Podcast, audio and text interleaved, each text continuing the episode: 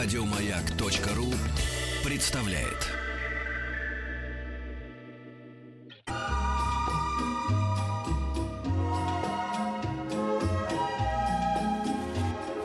Клиника Фадеева.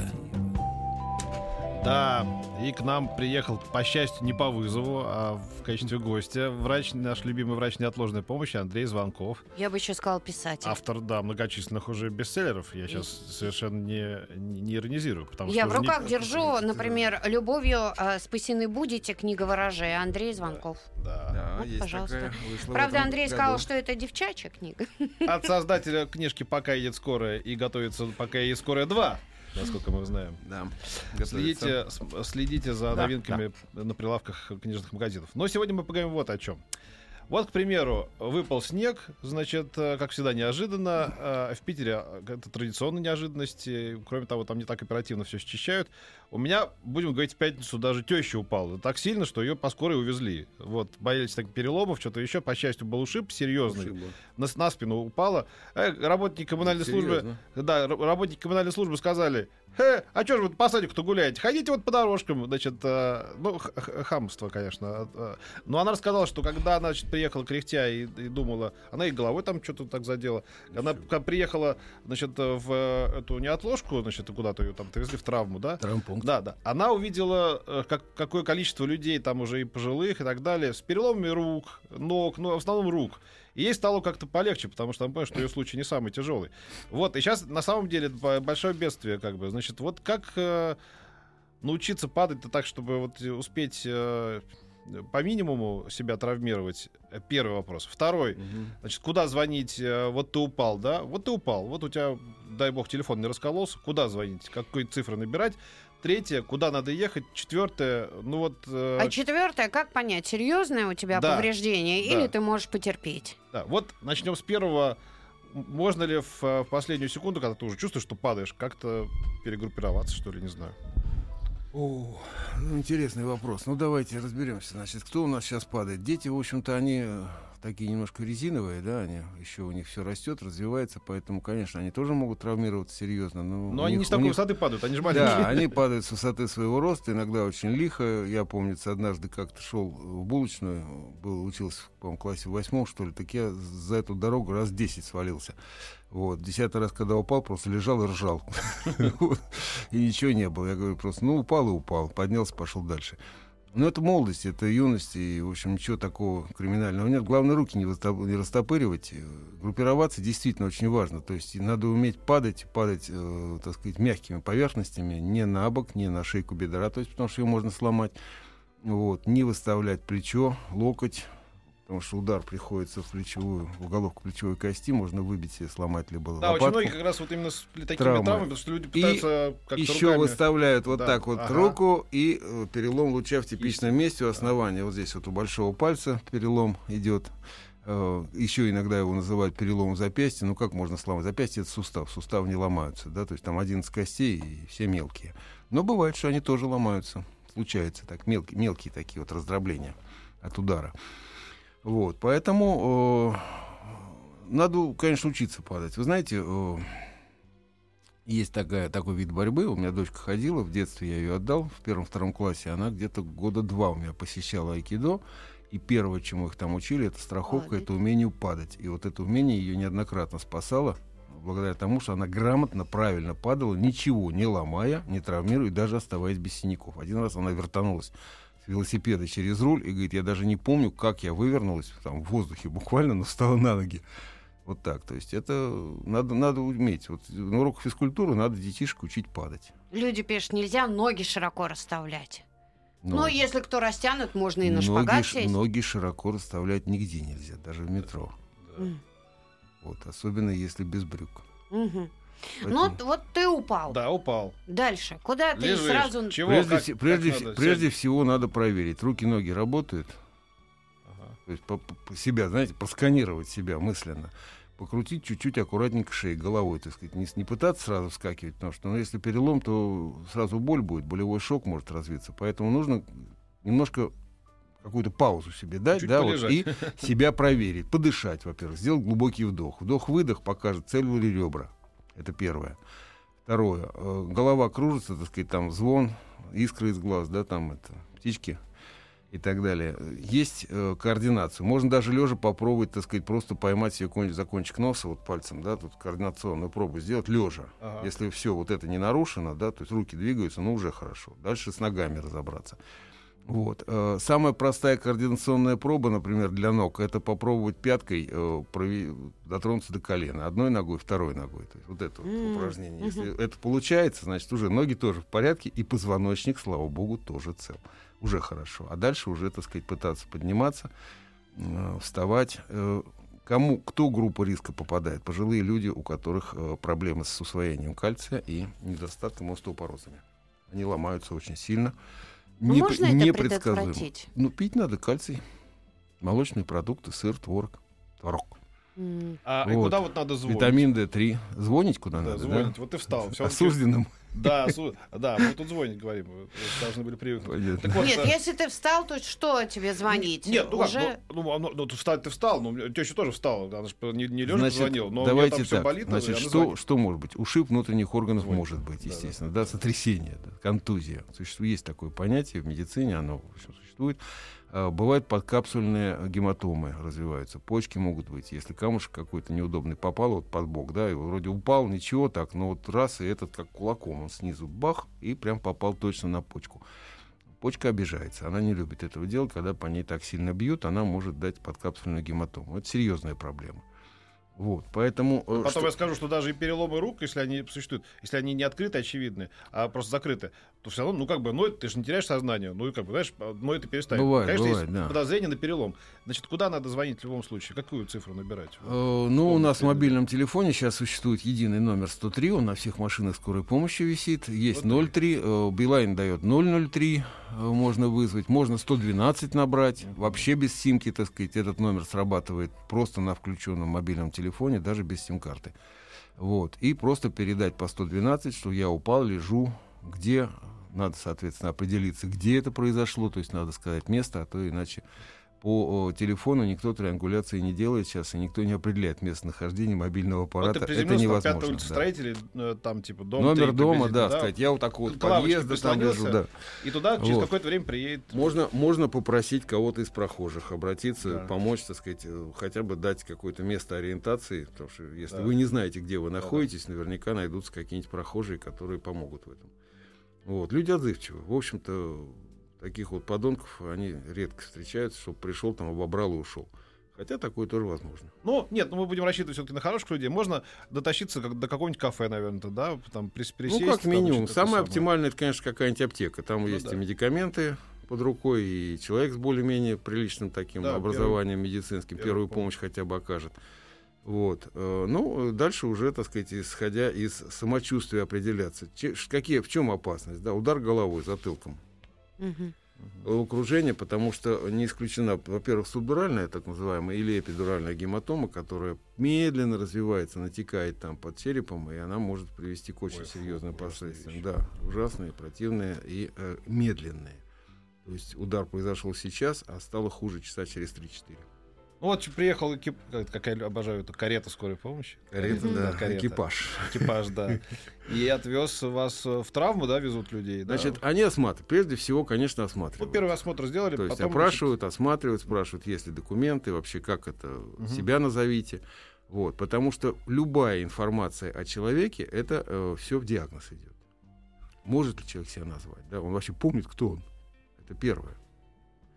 Потому что если ушиб серьезный сотрясение головного мозга, ам- амнезия, возможно, да, то есть он вообще не понимает, где он находится, дезориентирован, это тоже в диагноз идет. значит, потом бывают же еще, извините, Вот, и, кримин- поэтому и криминальные травмы, когда Конечно. человек как бы не хочет дали. себя там называть иной раз или там что еще. Бывает. Ну, значит, он как-то себя все равно он должен себя как-то назвать, потому что если не называет, значит, уже подозрительно, уже что-то не так. А правда, что э, Ну. вот эм, значит, врачам дана инструкция вот такого рода, да, что если есть какие-нибудь там, ну, очевидные, там, знаешь, ты там, не знаю, ножевое ранение, там, Ну, да, да. или там какое-нибудь огнестрельное ранение, там, да, сообщают сразу в правоохранительные органы, да? Они могут не сразу сообщать, то есть речь не идет, если это не э, смертельный случай, если это не труп, а живой человек, его везут все-таки в больницу. Фиксируется в карте место, откуда взяли, в каком положении, что там за травма. э, идет, естественно, в первую очередь, конечно, оказывается медицинская помощь, и только уже если когда человек уже в больнице, тогда к нему уже вызывается полицейский, там, и, значит, заводится уголовное дело и прочее, прочее. Ну. Вот, э, то есть, если человек живой, ему оказывается медпомощь. Это на в первую очередь. Во вторую очередь информация в полицию. Это, эм, это я рассказывал уже, да, по-моему, люди с опытом, вот такие врачи, которые занимаются этим, когда приходит там какой-нибудь женщина или мужчина там с фингалом, что-то еще, говорит, ой, там типа с лестницы упала. Говорит, говорит, я бы видел эту лестницу, говорит, потому что так, самое опасное место, лестница, все говорят про лестницу, хотя такие вещи врачам-специалистам очень бросаются в глаза, и тут обманывать их, Там конечно. травма своеобразная, когда человек падает с высоты или Да, с- да. со ступенек, у него специфические травмы, они, Да. как правило, гл- глазами этого не делают. Да, Вот. И фингал это не лестница, конечно. да. Вот. Поэтому И что, делают снимки тогда, да, получается? делают рентгенские исследования. Кстати говоря, вот один из вопросов, который мне задавали. Вот, мне сделали, у меня был перелом, мне делали рентген, потом меня загипсовали, а сейчас вот гипс снимают и хотят снова сделать рентген. Не опасно ли это? Значит, я сразу хочу сказать, давайте так, на каждого человека, который проходит рентгеновское исследование, заводится так называемая лучевая карта. Об этом чуть позже.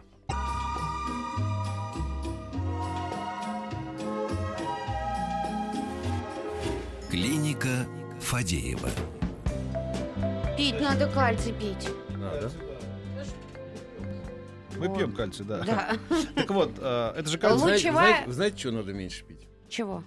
В этих вот всяких и гази- газиро- газировок всяких надо пить меньше. О, А. это мы вообще не Да, пьем. вот всякие там колы, там эти лимонады, они содержат огромное количество лимонной кислоты, вот фруктовых кислот Ага. и ортофосфорной кислоты, которая кальций вымывает страшно.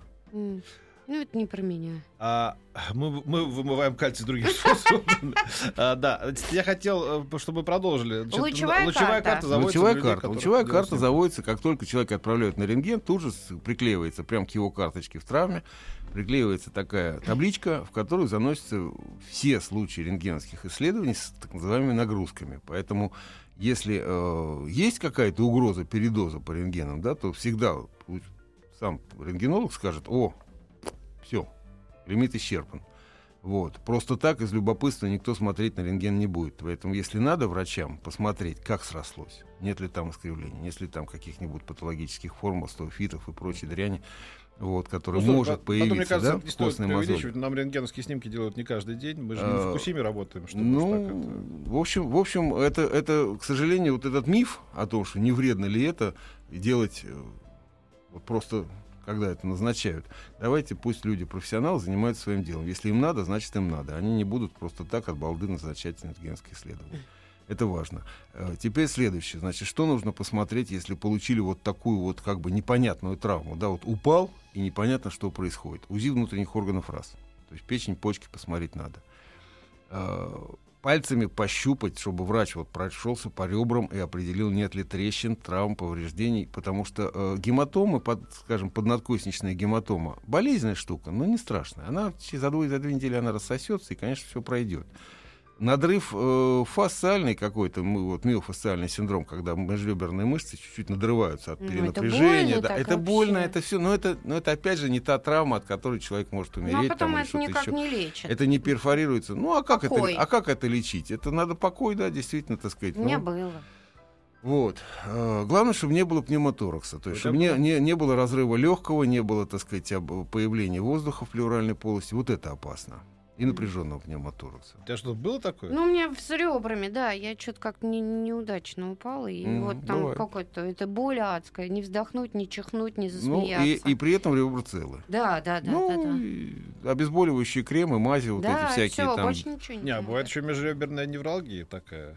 А это вот другое. Ну, а это тоже, из той же, Да. это тоже из той же категории. Бывает на резком вдохе, резком заколет, повороте. ох, да. потянул чуть-чуть там, э, сильно не рассчитал на вдохе, да, мышцы чуть-чуть межреберные подорва, поднарва, фу, подорвали связки свои вот эти вот, и э, в результате образовалась небольшие гематомки, образуются, которые вызывают вот эту болезненность реберную. Но она при пальпации ее чувствуешь, то есть когда проходишь по ребрам, да, как по, по пианино, по, по клавишам, вот это все человек говорит, ой, ай, вот. Правда ли, что кофе ослабляет кости, спрашивает. А тут же спрашивает еще. Зато усиливают выработку тестостерона. Да? Да. Добрый э, день. А чай с лимоном вымывает кости? Ой, если вымывает э, ка- кальций? Тут просто на лимонную кислоту все среагировали. Значит, э, ну, смотря сколько лимона. Дело Ну, в том, что если много, то может. Если лимон в день съедать, то это многовато. Не, Для пожилого съедать. человека это много. Я дольку ем. А дольку это не страшно. Долька не страшно. Долька это не страшно. Я вам хочу сказать, что я, например, вот э, при моих, так сказать, 56 годах однажды ощутил э, реакцию на лимон, на фруктовую кислоту, когда килограмм два, наверное, мандаринов уел, таких кисленьких. Вот, у меня стало сводить ноги. Был эпизод. А. И только молочком я это дело снял. Так что учтите, это, это возможно, и это связано. Вот может быть с э, пере- передозом лимонной кислоты. Зато иной раз от пахмы какой-нибудь лимонад хорошо, э, натуральный. Натуральный Ну, как бы, лимонад. так, он как бы, мне кажется, он как-то восстанавливает. вот От похмелья Ты имеешь в хорошо все-таки. хлебный Я вам, натуральный я вам дам лимонад? рецепты от похмелья, гораздо полезнее и лучше, чем э, кислоты. Всё. Давайте, давайте всё. прямо сейчас. Глаза загорелись. Хорошо, ну, со- Капустный со- сок? Я знал, значит, что значит, самые дружба не просто простые так. это да, это э, с- так называемый рассол квашеной капусты Мгм. или огуречные рассолы, но там много соли. Мгм. Там бывает слишком много соли, его стоит разводить немножко. Все-таки делать такую концентрацию типа Ессентуки 17, Ессентуки 4 вариант. Сама по себе минеральная вода, дегазированная Ессентуки 4, тоже отлично похмеляет. Можно сделать, э, можно А что? сделать А, такую... нет, А мне нравится- хихикаете? Мне нравится э, мне- мне, мне нравятся эти ханжи. Да, у Да, вас да, конечно, да, да, такого у них не было. проблем Да, да, нет, да. да? Хорошо, хорошо, смейтесь. Я записываю. Вот. 417. Так. А еще можно сделать Мы у очень интересную смесь. такие, она, да, да, да. хороша, она хороша не только для похмелья, она хороша при высокой температуре. Кто еще раз? Кто это? Что это, это? на литр воды Так. столовую ложку меда и пол чайной ложечки соли. Я не могу, Молодец, мне да. мед нельзя, я не буду У вас аллергия, да? Ну Да. тогда сахар обычный. А, на что? Вот. На- На литр воды кипяченой или просто подогретой Столовая теплой ложка воды. меда и- Столовая ложка меда и пол чайной ложечки соли. Разводите и вот этот растворчик потребляете. Очень хорошо, кстати говоря, восстанавливает Мгм. электролиты и количество жидкости. Ведь что такое похмелье, да? Да. Похмелье это когда э, слишком много сгорело воды, потому что ферменты, расщепляющие алкоголь, делают это за счет воды. То есть они убирают вот. Плюс еще вы с дыханием ее теряете, очень много с потом теряете. И соли уходят. Но кроме этого образуется много недоокисленных продуктов ацетальдегида и уксуса. Они закисляют в организме. Единственный способ привести все это в норму это дать воды. Ведь не случайно опытные люди, которые регулярно переживают похмельный синдром, как его называют? Как? Суш- Сушняк. Правильно. А я видела один раз за столом девушку, для меня было удивительно. Она а, уп- ну, пила вино а, Ага. за стол, и тут же у нее стоял а, стакан с водой. И Правильно. она... а, А как вот- пили вот древние вот греки это и римляне? делала. Они Не вообще, знаю, я- Они вообще говорили, только пьяница пьет неразбавленное вино. Да. Это алкоголики. Ну, оно же не Вино надо... А вот у людей, нет а вот у людей, знаете, какая у них, э, как это называется, диссонанс. А иду, а что же сушняк, если я так много воды выпил накануне? Ну, там, запивал и так далее. А это вот наоборот. А, бывает. все А вот регидрончик еще можно поправить. Классная штука, но это реклама Да. препарата. Какой? Реклама препарата. Это реклама жизни. Петр Александрович, да ты сам доцент в этом деле. У нас сегодня в гостях Андрей... Регидрон классика. Где, где вы учились, я преподавал. Когда вышли туда, я шел оттуда. Андрей Звонков у нас сегодня. WhatsApp, Viber, плюс 7 967 103 5533. Присылайте свои вопросы. Вот смотрите, хочу у вас спросить. У меня дочь 8 лет упала на детской площадке. Ударилась сильно головой.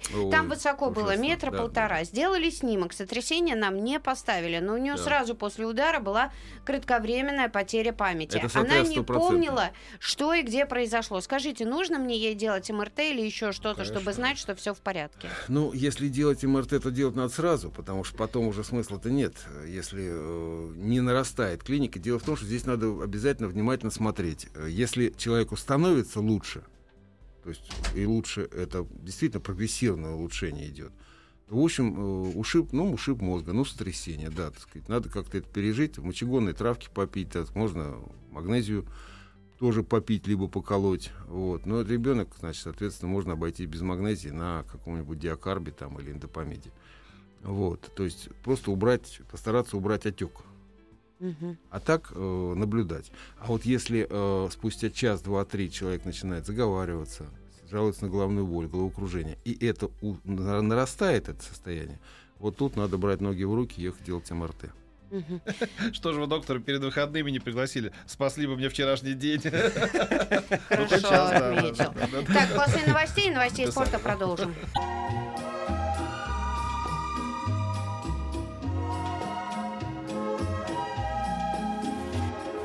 Клиника Фадеева.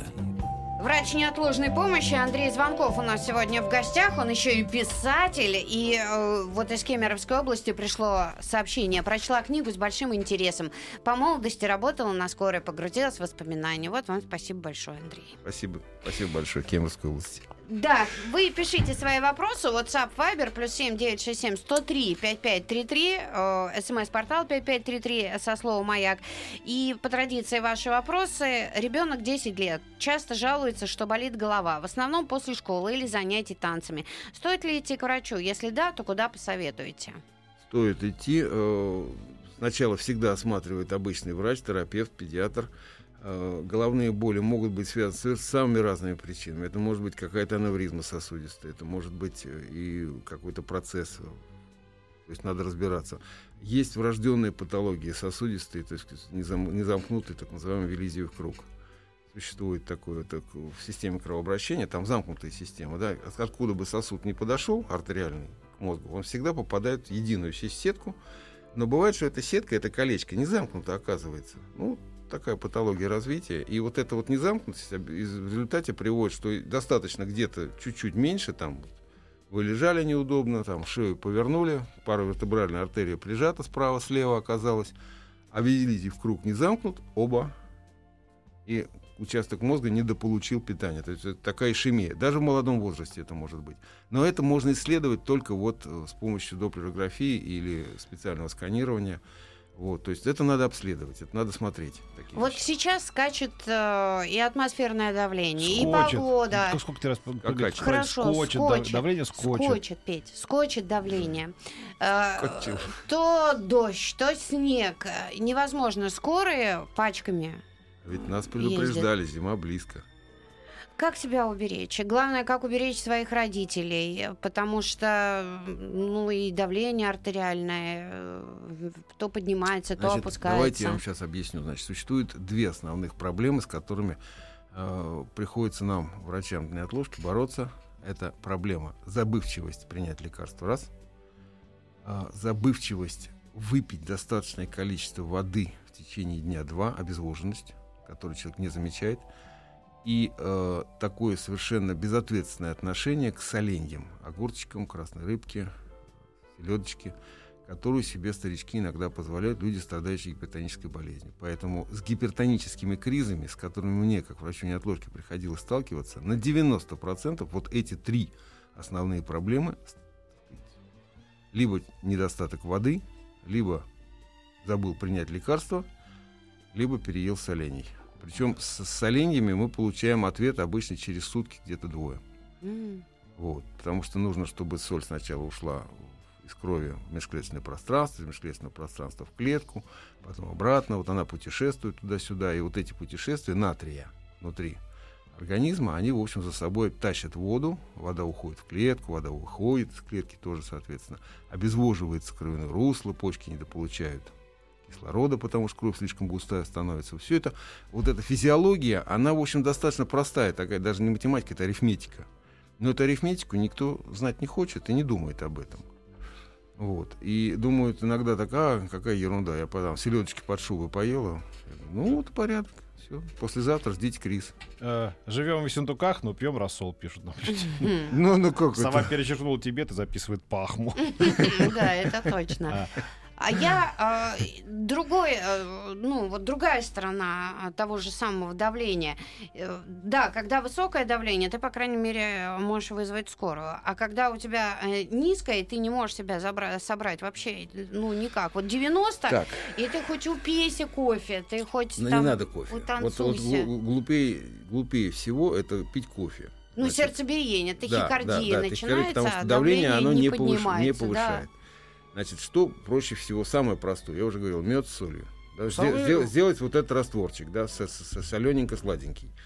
Чай э, сладкий сделать можно, не очень крепкий. Здесь не нужно кофеин. Здесь важно, чтобы жидкость пошла, и жидкость пошла с энергией, да, с глюкозой. М. Это очень важно. Э, Можно чуть-чуть подсолиться, чуть-чуть подсолиться. Да? Опять же, если такие 4-17 в небольших дозах, или, так сказать, сделать вот этот самому раствор, тот же легидрон можно выпить. Вот. Для чего? Для того, чтобы э, лишняя вода, которая в тканях есть, она ушла в кровяное русло, тогда, где соль, соответственно, и давление по- счет этого поднимается. Вот. Это все стабилизирует. Но лучше всего, вот я, например, своих родителей, я им буквально при- регулярно привожу Новотерскую, там, вот Ессентуки четверку, я им ставлю открытые крышки, я говорю, так, вот это, чтобы бутылку в день вы выпивали. Хотите на двоих, хотите по, каждый по бутылке, но чтобы эта вода у вас была вот Утром проснулся, первым делом глаза открыл, значит, 250 грамм Ессентуков выпил. И только после этого ты встаешь, идешь в туалет, там, занимаешься. Начинаем с этого. Почему? Э, Потому что э, за ночь потеря воды составляет до полулитра, только с дыханием уходит, а то и больше. Ух ты. А у А- Савы другой метод. Ей, правда, Дро ее посоветовала. Помнишь, Дро? Ты тогда придумала, значит, у тебя такая, у нее такая грелка с э, трубочкой. Она ее привязывает к спине. Туда коньяк.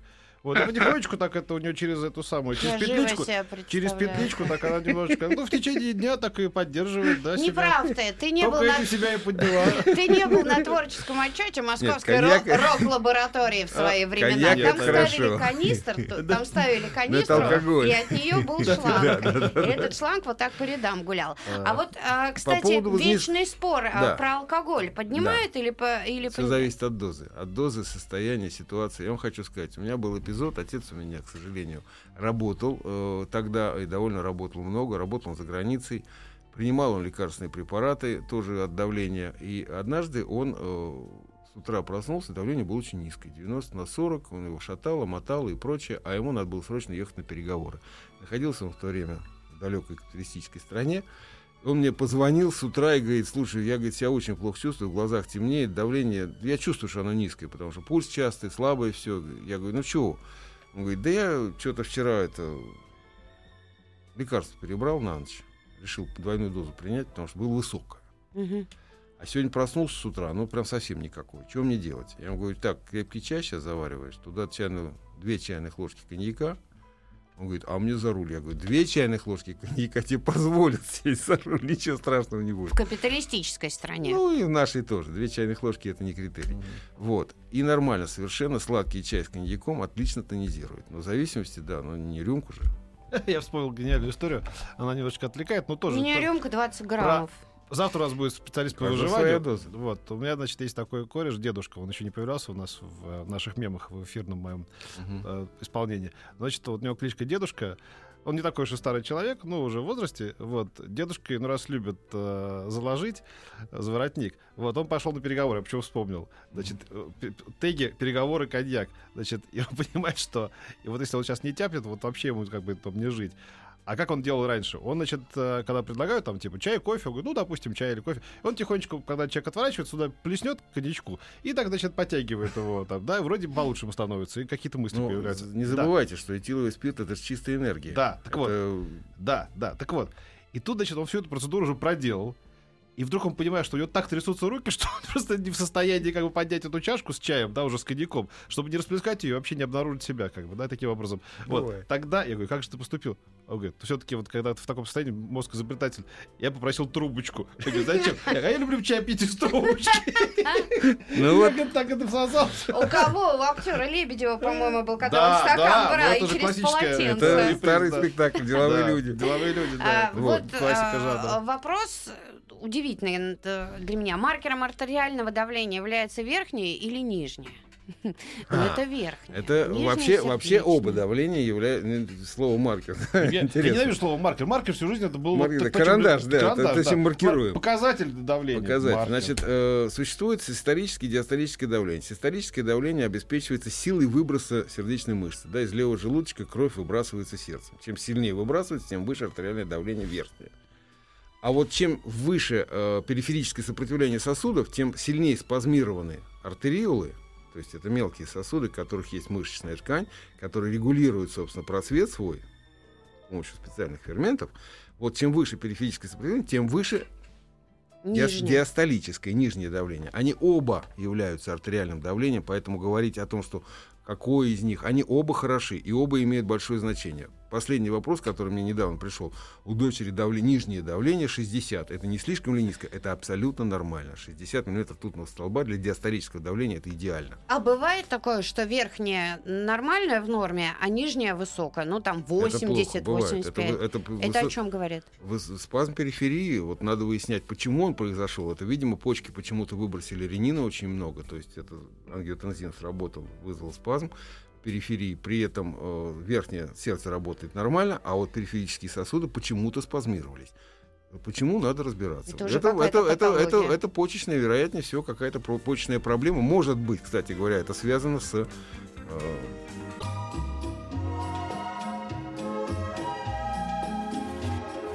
Клиника Фадеева.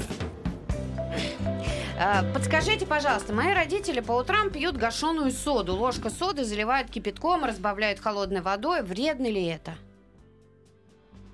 Я первый раз такое Ну, наверное, вредно. Действительно, потому что для желудка это э, очень сильный раздражитель э, для рецепторов. Это, в общем, может привести к развитию ну, язвы, как минимум, а может даже онкологии. М. Это очень неполезная штука. Вот Очень. э, про давление мы говорили. э, с чем связано, меня не так. Говорят, все в норме, а нижнее давление 85 всегда, верхнее 115-110. А, договорите, пожалуйста, это нормально? Значит, э, если сердце работает с давлением 115, в принципе, ему самому этого хватает. То есть дело в том, что э, сердце получает питание в диастолу. То есть в момент расслабления э, за счет периферического сопротивления нагнетаются сосуды сердца на отдаче, да, то есть в момент расслабления. Вот. Так вот, э, повышенное нижнее давление говорит о том, что какая-то проблема, вероятнее всего, проблема с кровоснабжением почек. Надо смотреть наличие бляшек в почечной артерии. Это делается на ультразвуке, доплерографии почечных артерий, исследование несложное, не очень недорогое, но оно сразу поставит и определит, что там А происходит. 85 это высокая? Нижняя?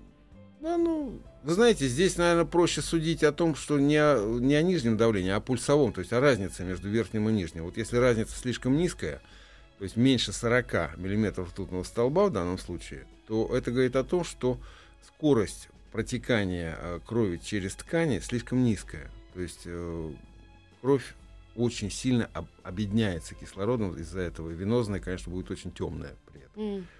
Вот. Э, Здесь все надо смотреть в совокупности. Как, а как легкие работают? А все ли там в, в порядке?